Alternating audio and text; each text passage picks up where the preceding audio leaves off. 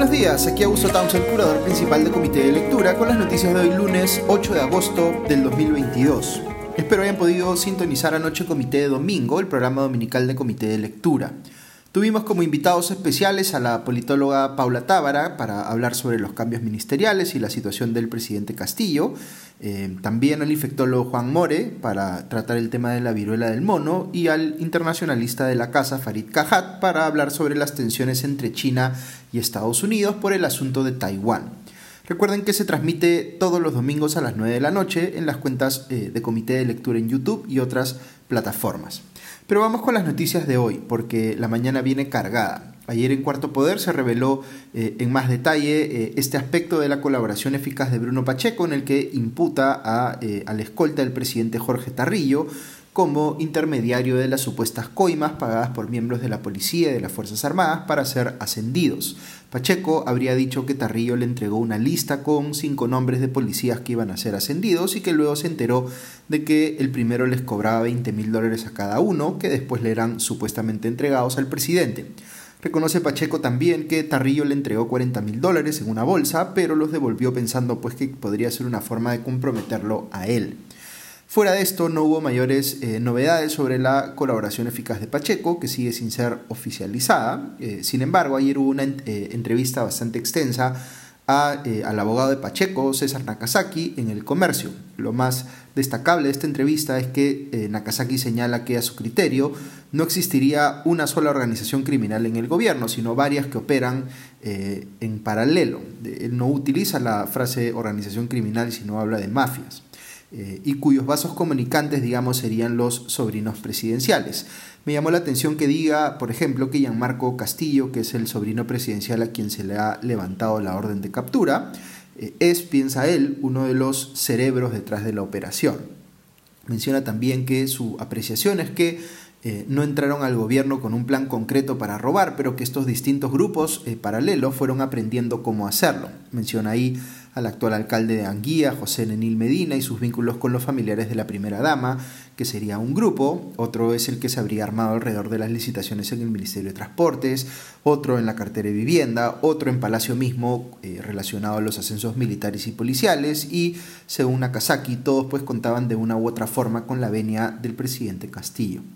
También pone Nakazaki en entredicho algunas de las afirmaciones que ha eh, eh, hecho Samir Villaverde como parte de su propia colaboración eficaz. Por ejemplo, eh, dice que Pacheco le ha negado que haya habido gestiones para manipular el proceso electoral y que Villaverde no está diciendo la verdad sobre este tema, presume él, más por una cuestión de venganza.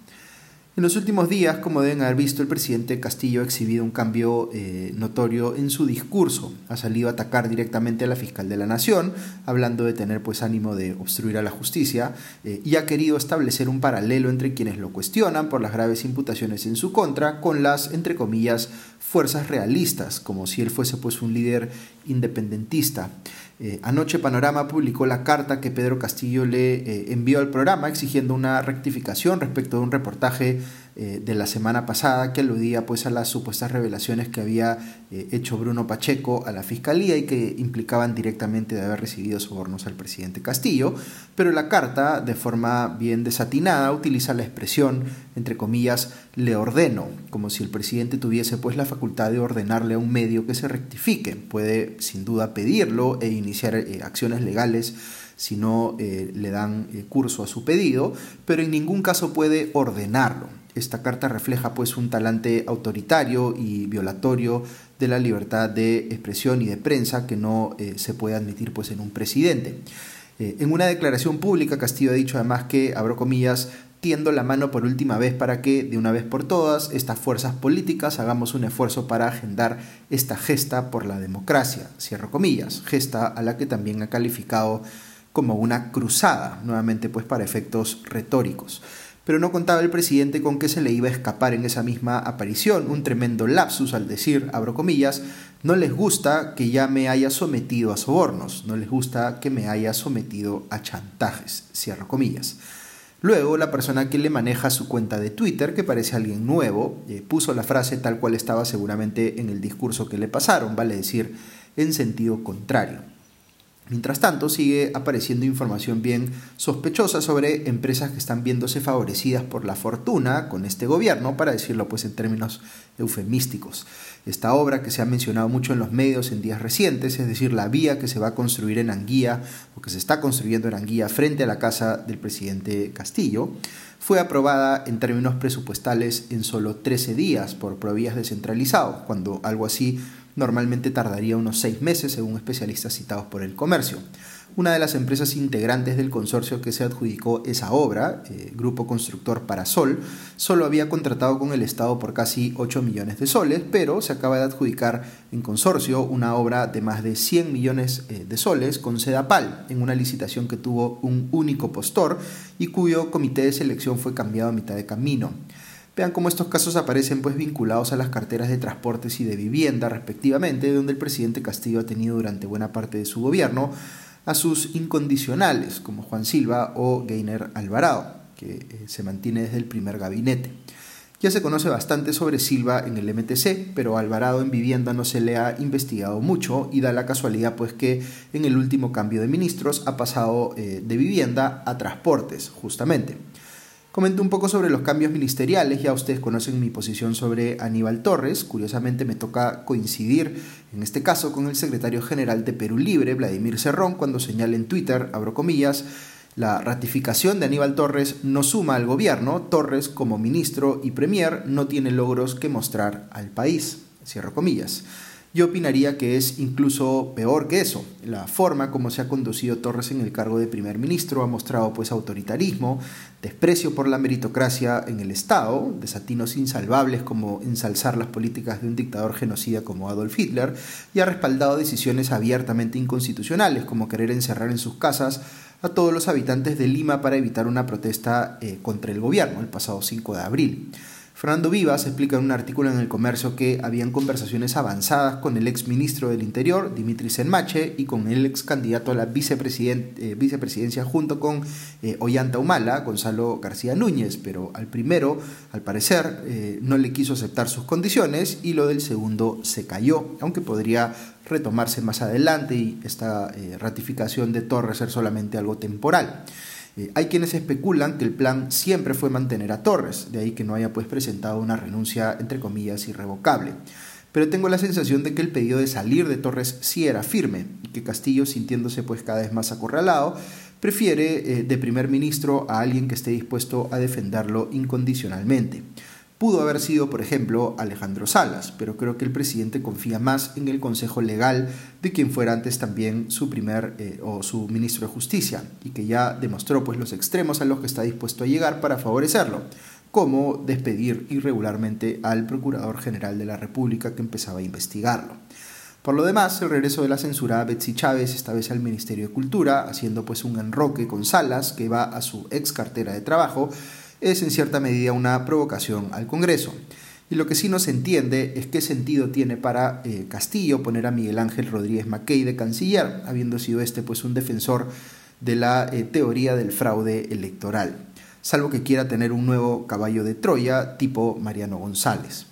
Lo de Gainer Alvarado en transportes ya lo comenté, preocupa ciertamente que este ministerio siga en control de los eh, amigos chotanos y respecto de Kurt Burneo en economía y finanzas, creo que están confiando en que eh, ahora abra pues la billetera para poder hacer más populismo, eh, cuando quizá eh, su antecesor Oscar Graham estaba generando ciertas dificultades en ese sentido por cuidado, digamos, de la caja fiscal. Pero es curioso que eh, en una de sus primeras acciones, según reporta Gestión, eh, Burneo haya rebajado la proyección de crecimiento del PBI para este año, ha dicho que estaba a ser rebajada. Claramente el nuevo ministro de Economía no vive en ese país paradisiaco del que habló el presidente Castillo en su último mensaje a la nación.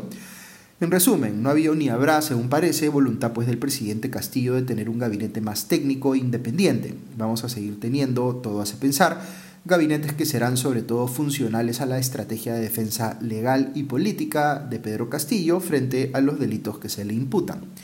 Dicho sea paso, muy al margen de los líos internos en Acción Popular que llevaron a que algunos militantes desconocieran un comunicado previo que anunciaba la expulsión de los congresistas de la bancada conocidos como los niños, pues hubo este fin de semana un nuevo plenario del partido con el otro secretario general, recordemos que hay dos que se están disputando el puesto y eh, se ha acordado como partido exigir la renuncia de Pedro Castillo. Eh, recordemos que poco antes César Acuña de Alianza para el Progreso también se había pronunciado en el sentido de que eh, debía ocurrir, digamos, una renuncia o una vacancia presidencial. Un par de cosas más que hay que comentar sobre el gobierno. Una bien grave es que el ministro del Interior Willy Huerta le ha puesto un nuevo jefe al coronel Harvey Colchado en la Dirección General de Inteligencia del Ministerio del Interior, a la que está eh, asignado eh, Colchado. Se trata pues del general en retiro Whitman Ríos Adriansen, cercano a Huerta por su paso por la eh, Guardia Republicana, y de quien se dice que filtraba información al ejército sobre las operaciones que hacía la policía, con eh, Harvey Colchado al mando, en el Guayaga, cuando se buscaba al terrorista Artemio en el 2011, razón por la cual Ríos fue relegado del cargo en ese entonces. Es decir, eh, como el ministro Huerta no pudo infiltrar el equipo especial de la policía que lidera Colchado por pedido expreso de la Fiscalía de la Nación, eh, le ha puesto a un jefe que eh, ya tiene pues un historial de obstaculizar su trabajo. Así que si no era de una forma, de todas maneras se ha querido pues tener cierto control o información al menos del trabajo de este equipo especial de otra manera. Luego, en punto final de Latina, hemos visto una denuncia periodística por el uso indebido de gastos de caja chica en el Ministerio de Defensa que encabeza José Luis Gavidia, con eh, almuerzos, eh, entre comillas, de trabajo en los que se gastaba pues miles de soles. Ya la Contraloría está investigando este tema. Recordemos que Gavidia eh, ya ha sido cuestionado por usar el avión, perdón, el avión, un avión del Estado para trasladar a sus hijas. Un comentario breve para terminar sobre el secretario de Palacio encargado, Beder Camacho, quien apareció ayer en los programas dominicales diciendo que no va a ser colaborador eficaz porque dice no haber cometido delito alguno y que eh, mencionó, además, mencionó además que prácticamente no habla con el presidente Castillo, aunque es el secretario general en funciones eh, de su oficina eh,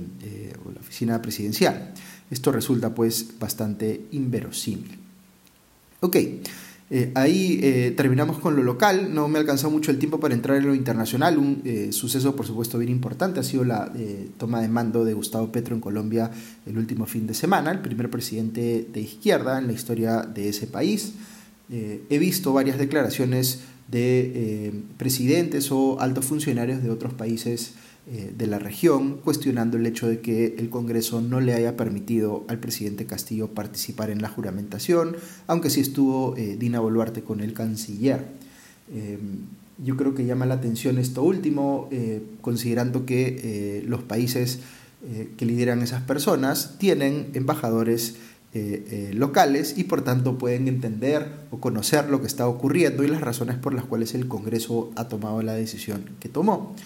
Eh, si es que no eh, les llama la atención, digamos, que haya un cuestionamiento que haya merecido, digamos, una decisión de esa naturaleza de parte del Congreso, es porque están viendo los cuestionamientos y eh, quizá no les prestan mayor relevancia, quién sabe si por razones más ideológicas que de otra naturaleza. Eh, pero, eh, digamos, eh, ha habido, pienso yo, una justificación importante para que, digamos, no es que se haya desairado a Colombia, finalmente ido la vicepresidenta y el canciller, sino que se haya mandado pues un mensaje importante al gobierno, sobre todo cuando estaba pidiendo asistir a una toma de mando en un momento en el que el primer ministro ya había presentado, digamos, su carta poniendo su cargo a disposición, con lo cual había pues una suerte de crisis eh, eh, momentánea de gobierno porque no había gabinete firme considerando la, eh, el pedido de renuncia, digamos, del primer ministro. Pero en fin, así es la diplomacia latinoamericana también, donde las posiciones que asumen los líderes de otros países a veces tienen mucho que ver también con si se sienten ideológicamente inclinados a defender o no a un determinado gobierno, más allá de todos los problemas de corrupción o, eh, digamos, delictivos que puedan eh, eh, pesar sobre el presidente al que están defendiendo circunstancialmente. Pero que mañana seguramente conocerán más sobre esto que ha ocurrido en Colombia en el podcast internacional de Farid Cajat, así que estén atentos a eso. Y por mi parte lo dejamos ahí, ya nos escuchamos pronto. Adiós.